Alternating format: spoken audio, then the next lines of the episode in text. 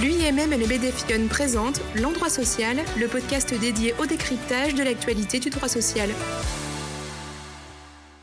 Bonjour à tous, aujourd'hui je vous propose d'aborder la dernière et énième mise à jour du protocole sanitaire applicable en entreprise.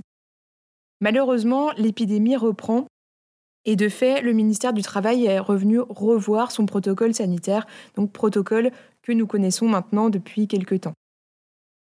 Ce nouveau protocole est applicable depuis le 29 novembre et nous allons tout de suite voir les principales nouveautés à retenir. La première nouveauté concerne les moments de convivialité. Comme on pouvait le craindre, euh, du fait de la reprise épidémique, le protocole déconseille désormais ces moments en entreprise. À titre d'exemple, sont visés euh, les arbres de Noël ou encore les pots de départ.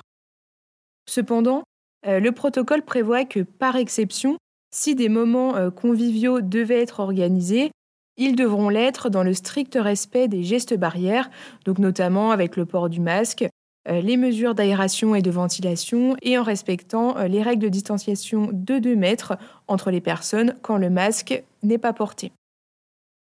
La deuxième nouveauté concerne les mesures d'aération et de ventilation. Là, le protocole est venu remanier les recommandations que l'on avait jusqu'à l'heure actuelle il insiste particulièrement sur le fait que la maîtrise de la qualité de l'air et l'aération-ventilation des espaces fermés est une mesure essentielle de prévention. Cette aération euh, doit être assurée de préférence de façon naturelle, avec des portes ou des fenêtres ouvertes en permanence, ou alors au moins 5 minutes toutes les heures. À défaut, euh, l'aération doit être garantie grâce à un système de ventilation mécanique conforme à la réglementation.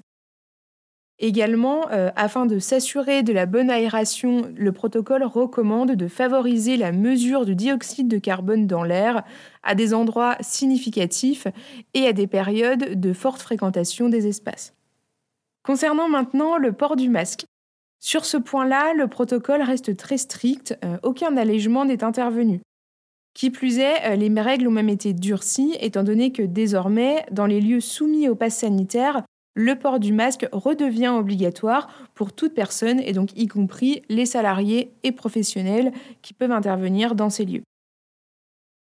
Enfin, le dernier changement à souligner concerne le renforcement des mesures sanitaires. Là, le protocole insiste sur l'organisation d'un échange dans le cadre du dialogue social visant à mettre en place et renforcer les mesures sanitaires préexistantes.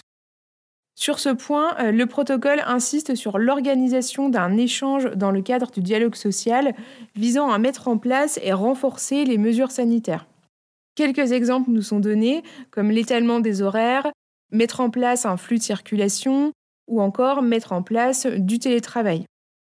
Aucune obligation n'est posée par le protocole parmi les exemples que je viens de donner, mais cependant, euh, nous pouvons noter que la ministre du Travail, lors d'une interview, a fortement euh, invité les entreprises à favoriser le télétravail. Voilà, ce podcast est désormais terminé. Je vous dis à très bientôt pour un nouvel épisode. Merci d'avoir écouté ce podcast et à bientôt pour un nouvel épisode de l'endroit social.